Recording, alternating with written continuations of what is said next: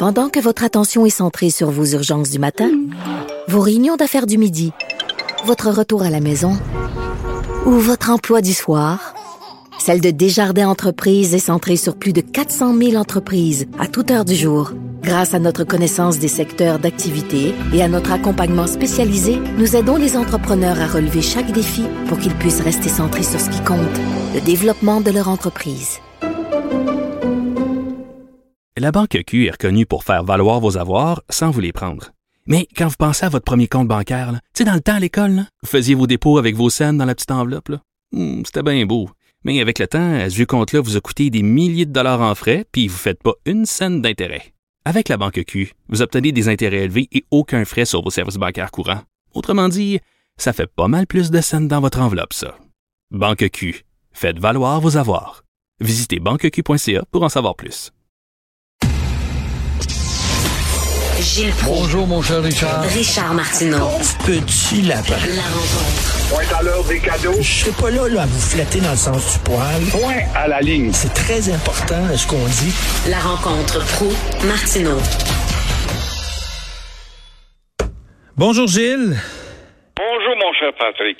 La guerre s'est débarrée, c'est pour vrai. Euh, il y a des troupes russes non seulement en Ukraine, dans la région du Donbass, mais il y a aussi des bombardements à Kiev et il y a des conséquences pour euh, la population.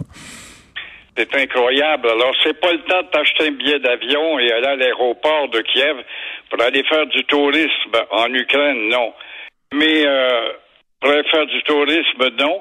Mais on peut s'attendre, avec les exodes qui s'annoncent déjà, euh, à recevoir des Ukrainiens. Il va y avoir des demandes pour venir au Canada. Le Québec étant un pays très généreux, le ministère de l'Immigration est mieux de préparer ses tampons pour étamper les passeports des nombreuses personnes qui vont vouloir venir ici. Vladimir Poutine, qui se prend comme euh, Weinstein en mai 42, a réussi à rentrer là sans trop d'entraves. Vladimir Poutine est un homme fort, faut bien l'admettre.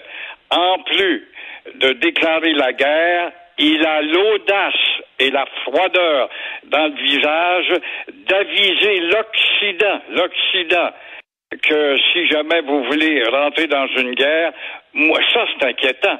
Moi aussi, j'ai des armes nucléaires.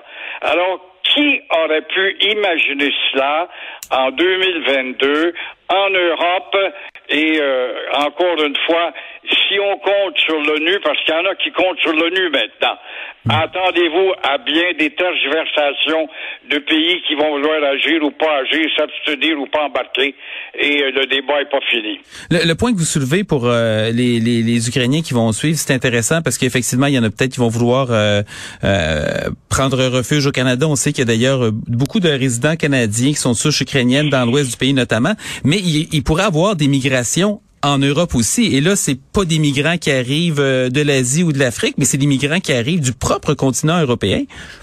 Tu as bien raison. D'ailleurs, plusieurs pays, la France, l'Allemagne, ont déjà annoncé qu'ils verraient à ouvrir les portes et à faciliter l'entrée de ces Ukrainiens qui sont très châtiés, si on veut, dans ce, ce ballet international très déplorable et laid à voir. Euh, du côté des cégeps anglophones, il y a une nouvelle qui est sortie que, que vous considérez comme une demi-victoire pour les cégeps anglophones. Ben, c'est une demi-victoire pour ceux qui souhaitaient que la loi 101 s'applique aux cégep anglophones pour les néo-québécois et les Québécois tentés euh, par la grande politique internationale en anglais puis le déracinement. Mais euh, il y a ceux qui s'inquiétaient aussi pour l'érosion du français à Montréal, où on le sait, la ville s'anglicise à un rythme alarmant.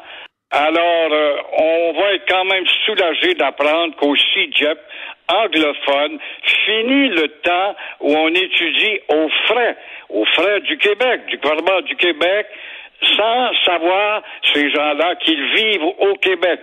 Alors, ces anglophones, les immigrants aussi qui vont là, c'est une suggestion du Parti libéral, rappelons-le, devront quand même réussir au moins trois cours de français pour obtenir leur diplôme. C'est déjà un beau début. En tout cas, c'est une étape qui met un petit haut là, mais il restera à Jolin Barrette, qui est un ministre, en tout cas, fort dans le gouvernement de Legault, malgré que Legault ne l'appuie pas très fort, mais il lui restera à s'attaquer aussi au visage très, très, très, très américanisé et anglicisé au niveau de l'affichage commercial chez les petits commerçants québécois qui ouvrent un, commerce, se donnent un nom anglais parce qu'ils se disent, si j'ai un nom français, je vais crever de faim. Fait que ça te donne une idée de l'aliénation qui existe. Il y a une nouvelle, euh, dans les mesures qui sont annoncées par le gouvernement, outre les trois cours de français qui euh, vont être, euh, devront être réussis, il y a aussi le fait que la clientèle des cégeps anglophones est dorénavant plafonnée à 30 834 élèves et c'est euh, pas quelque chose qui va être ajusté en fonction de la population. Donc, à partir de la mise en vigueur de cette mesure, ça veut dire que la population des cégeps euh, anglophones va être euh, maximisée et va décroître de façon proportionnelle à mesure que la population du Québec augmente. C'est quand même une mesure qui est assez forte aussi, non? Très forte, très forte et très forte et lucide parce que quand même, écoutez, c'est ce que représentent les anglo-saxons qui sont protégés par l'article 133 de la Constitution de leurs droits scolaires, mais actuellement, les droits scolaires s'étendaient évidemment à une immigration qui venait grossir les cégeps anglophones au point où ils disproportionnaient leur population par rapport aux cégeps francophones. Or, c'est le Québec francophone qui paye leur existence, leur fonctionnement. Alors, ils vont être limités à la population qu'ils représentent. On parle des anglos de souche, là, à la population qu'ils représentent au Québec. C'est un bon geste très démocratique, même si ça va choquer. Je vois à l'avance les chantres de la Gazette et du Canada anglais qui vont se faire aller. Le Canada anglais va se faire aller. Mais le Canada anglais s'est pas fait aller la boîte, par exemple, pour féliciter le Québec qui est allé chercher 50 des médailles aux Jeux olympiques. Moi, je, je, vais vous faire une confidence, Gilles, parce que j'ai, ayant grandi à Québec, j'ai pas vécu cette tension-là qu'il pouvait avoir à Montréal. Moi, j'ai des amis là, à Montréal qui, ont, qui ont mon âge qui me disaient, moi, quand j'étais petit, on se battait les Français puis les Anglais dans les ruelles. Et à Québec, évidemment, tu sais, ça, ça se faisait pas. Puis là, je, je demeure euh, en périphérie de Montréal, à Laval, depuis quelques années, et j'ai beaucoup de contacts avec des, des gens de, de, de, de, de toute origine et de, de toute langue. Et euh, c'est drôle parce que, dans cas, dans la perception dans ma génération, c'est il y a une volonté très forte. Je pense entre autres à des gens de la communauté grecque à, Laval que j'ai côtoyé. Euh, leurs enfants, ils parlent tous français. Euh, moi, ma fille a joué au soccer euh, avec eux il y, a, il y, a, quelques années dans des ligues de soccer. Écoute, c'est une équipe d'anglophones. Ma fille arrive, on est les seuls francophones. Tout le monde, les parents aussi, il y en a qui parlent moins bien, mais tout le monde va au français de façon automatique. Et euh, donc, on a l'impression, puis il y a, d'autres choses aussi là-dedans. Moi, je parle à des parents, par exemple, qui avaient le choix d'envoyer leurs enfants à l'école anglaise parce qu'il y avait ce droit-là, parce qu'ils étaient de deuxième génération. Et ils ont fait le choix de se donner la difficulté d'envoyer leurs enfants à l'école française quand même parce qu'ils voulaient qu'ils s'intègrent. Fait qu'il y, y a deux narratifs là-dedans. Il y en a un, évidemment, qu'on comprend, qui est là depuis présentement, mais je ne sais pas si pour la génération plus jeune, on est, on est encore dans cette guerre-là où il y a peut-être une plus grande volonté de, de, de, de s'intégrer. Non? Est-ce que c'est possible? Ben, c'est important, intéressant que tu fais parce que tu te réfères à la communauté grecque et italienne qui ont été des angliciseurs au lendemain de la guerre jusqu'à ce qu'arrive la première loi linguistique, la loi 22 qui a amené des émeutes à, l'époque de Robert Bourassa et qui, somme toute, avec euh, Gérald Godin, qui était le ministre de l'immigration et qui est devenu une vedette, c'est à fait élire avec la communauté grecque, faut pas l'oublier, en décidant de conjuguer avec ces pays, leur faisant prendre conscience de leurs racines européennes et qui était confronté ici à des francophones de racines européennes. Le problème, le nouveau aujourd'hui, il vient plutôt des Indes et euh, de l'Océanie, euh, du sud-est asiatique, des pays qui ont été sous le joug de l'Empire britannique et qui rentrent à pleine porte et s'installent dans le réseau des Tim Hortons, pour ne nommer que ceux-là, avec pas un mot de français, dans nombre de boutiques parce que la loi euh, te permet, pour des employés en bas de 50 employés, tu as le droit d'embaucher des Anglais qui parlent pas français, c'est pas grave. La loi ne les, ne, ne les couvre pas. Dans ce sens, le problème est nouveau, avec une nouvelle texture. Mais c'est intéressant que tu cites ça à Laval, de t'apercevoir que, en tout cas, il y a des Grecs qui sont conscients. Mais il y a encore beaucoup de chemin à faire. Parce que ce qui guette les jeunes Grecs, les jeunes Italiens et les Québécois de coloniser, c'est l'américanisation. Ils ne vivent pas au Québec, ils vivent en Amérique. C'est ça le danger. Oui, c'est ça. Ça, ça, ça c'est ça, c'est une autre chose ici. C'est sûr qu'on voit que le Internet est anglais en, quelque sorte. Fait qu'il y a une exposition en anglais qui est différente. Il y a un, un attrait à l'anglais qui est différent. Euh, vous avez parlé des euh, de, de l'Asie aussi. Et euh, je, je vous donner évidemment, c'est de l'anecdote. On n'est pas dans, dans des grosses études. Moi, un de mes voisins est, est, est cambodgien, très gentil. Les conversations avec lui sont difficiles parce que son son français et il a jamais été mis à jour. Par contre, euh, ces deux filles, je sais pas si on est au Québec ou pas, euh, euh linguistiquement, euh, auditivement, sont absolument indissociables, de quelqu'un qui aurait des ancêtres qui seraient débarqués au, au, au, temps de Champlain.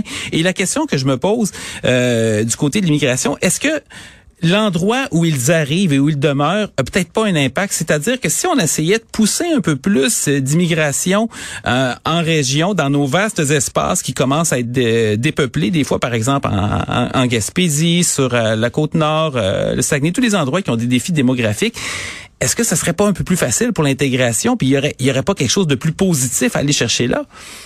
T'as bien raison si tu établis ces gens-là. Autrement dit, excusez-moi, juste à, autrement qu'à Montréal où ils peuvent se réunir dans des communautés où ils se retrouvent finalement puis qui vivent. Ben, euh, exactement, ils sont attirés par Montréal qui est l'Eldorado économiquement et en même temps, ben, tu peux t'intégrer parce que ta communauté est à Dorval, à Pointe-Claire ou à, Laval, donc tu formes en quelque sorte des ghettos si on veut, euh, mais c'est pas bien qu'on parle d'une politique d'incitation pour aller en province. Il y a toujours la charte qui, euh, en tout cas. Euh, freine ce projet-là. Pour euh, le Québec qui essaie. Je sais qu'il y a des néos à Rimouski qui sont, sont très francophiles, sont obligés. Mais dans ce sens-là, ça serait l'alternative. Mais encore une fois, il faudrait avoir une politique de coercition et on n'en est pas rendu là. Hmm. Alors, euh, tu vois, tu me parles de, de, ton Cambodgien. Ben, le Cambodgien, hier, hier, il était un francophone. Il était membre de l'Indochine jusqu'en 1955.